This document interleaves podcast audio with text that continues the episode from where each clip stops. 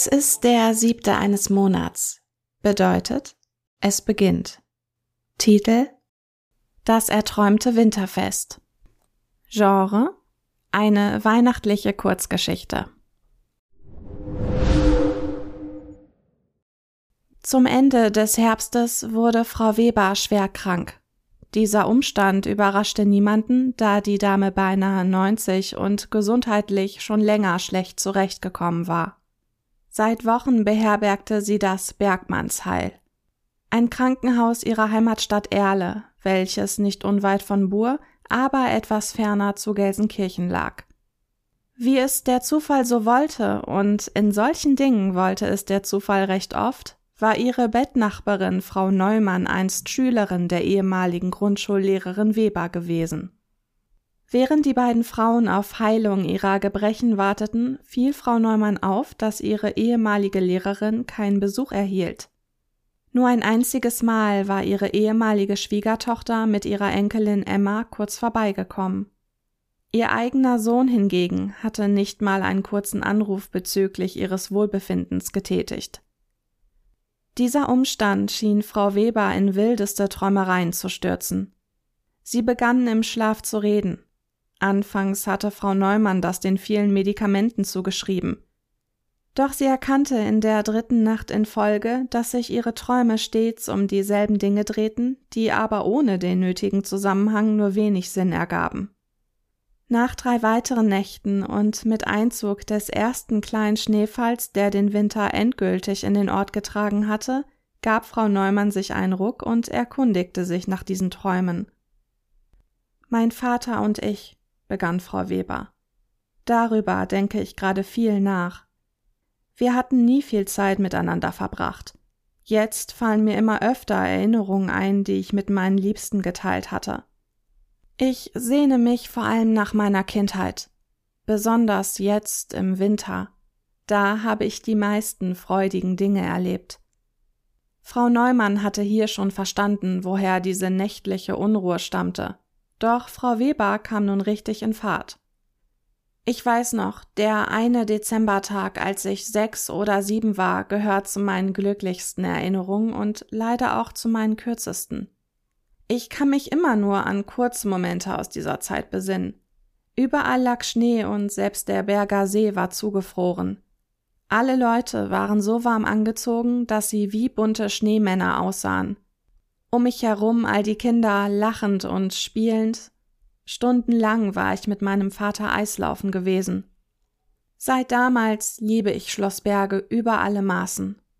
Natürlich gibt es vielerorts prächtigere Schlösser und schönere Parks, aber an diesem einen Tag war es der schönste Ort der Welt für mich gewesen.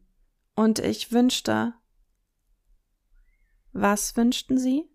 fragte die ehemalige Schülerin. Sie sind nach wie vor sehr neugierig, Anja. Gut für Sie. Ich wünschte mir nur noch einmal einen schönen Wintertag auf Schloss Berge. Mit meinem Sohn. Das wäre wunderbar.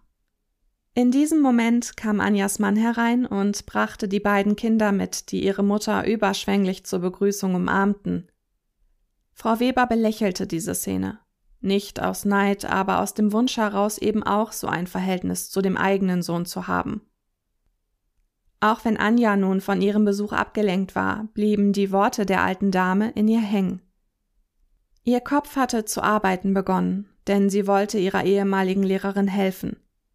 Ihr Glück war es, dass ihr Mann und ihre Tochter für die Stadt arbeiteten, denn so wusste sie stets Bescheid, welche Ereignisse in der Umgebung stattfanden.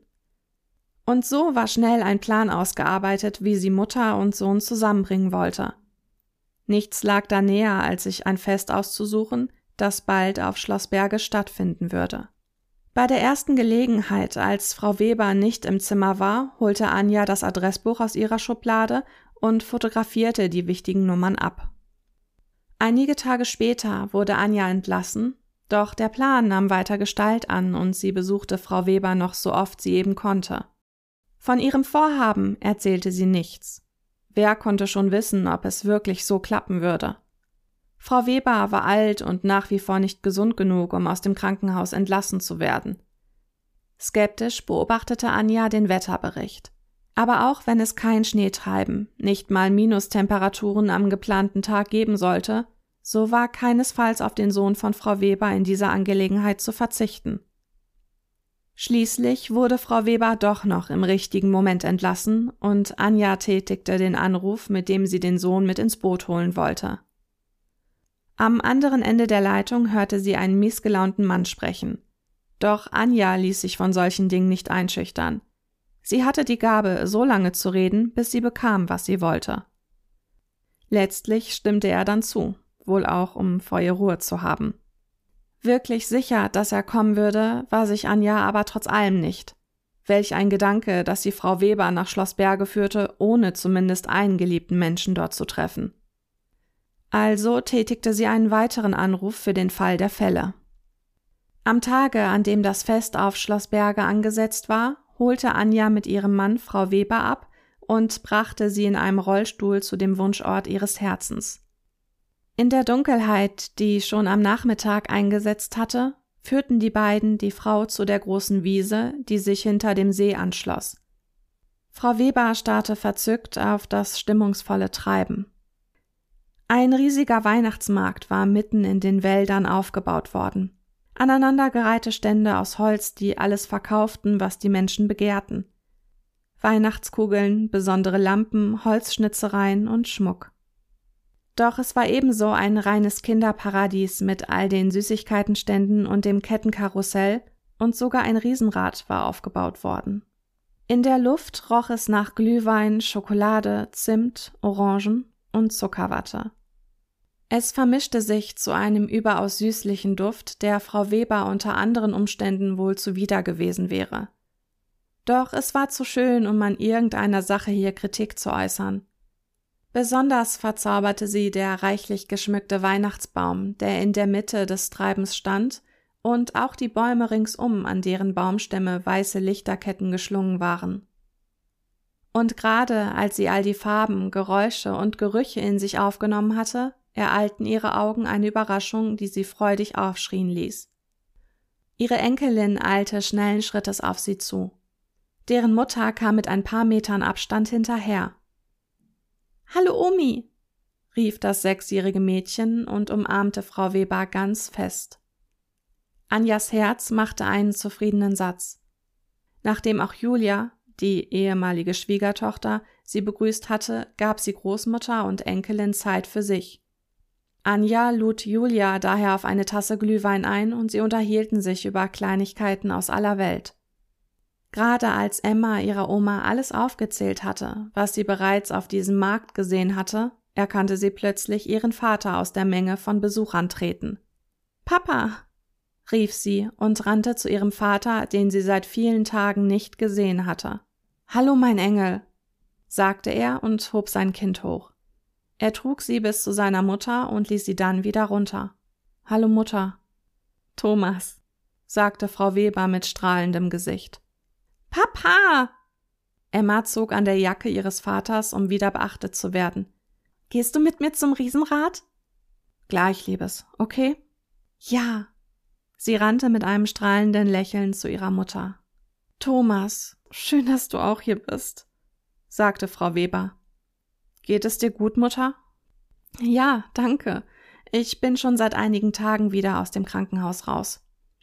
Tut mir leid, dass ich nicht Du hattest viel zu tun. Ja, der Job und der Verkauf des Hauses und Emma und ist schon gut. Sie nahm seine Hand in die ihre. Anja konnte nur erahnen, wie viel Kraft sie dieser Annäherungsversuch kostete. Pass auf dich auf, ja? Er nickte und drückte ihre Hand. Für einen Moment wirkte er nicht ganz so bedrückt, wie er wohl jeden Tag war. So, genug geredet. Emma will mit dir aufs Riesenrad. Macht euch beide einen schönen Abend hier. Ich sehe mir mit den anderen alles weiter an. Er nickte und rief nach seiner Tochter. Anja nahm dies als Gelegenheit, mit Frau Weber alleine zu sprechen und fuhr sie an den Ständen vorbei. Was stört Sie, Anja? Frau Weber war das nachdenkliche Schweigen nicht entgangen. Nun, es ist nur, ich habe sie hergeführt, damit sie zumindest mal wieder einen schönen Abend mit ihrem Sohn haben. Naja, ich bin wohl einfach enttäuscht, dass sie kaum miteinander geredet haben. Wir haben zumindest überhaupt mal wieder gesprochen und das ohne Streit. Alleine dafür verdient es dieses Winterfest schon als Weihnachtswunder bezeichnet zu werden. Trotzdem. Anja, wenn Sie mal in mein Alter kommen, dann wünsche ich Ihnen genau so viel Klarheit, wie ich sie noch heute besitze. Die Stunden hier sind für mich ein zauberhaftes Geschenk. Doch noch viel wichtiger ist, dass Emma so viele unbeschwerte Momente mit ihrem Vater hat wie nur möglich. Thomas ist sehr verbittert wegen der Scheidung und weil er Emma nicht mehr so oft sieht. Dies hier ist ein Augenblick des Glücks für das Kind, und solche Gelegenheiten sollte man nicht leichtfertig verstreichen lassen. Ich verstehe sie ja, so wie es bei ihnen selbst früher war. Die beiden Frauen beobachteten, wie Thomas Emma Zuckerwatte kaufte und ihr dann einen riesigen Bissen davon abluchste. Der kühle Wind trug ihr Lachen zu den beiden Frauen hinüber. Ja, so wie es früher mal war oder auch nicht war. Ich bin schon so alt, da vermischen sich Realität und Träume hin und wieder.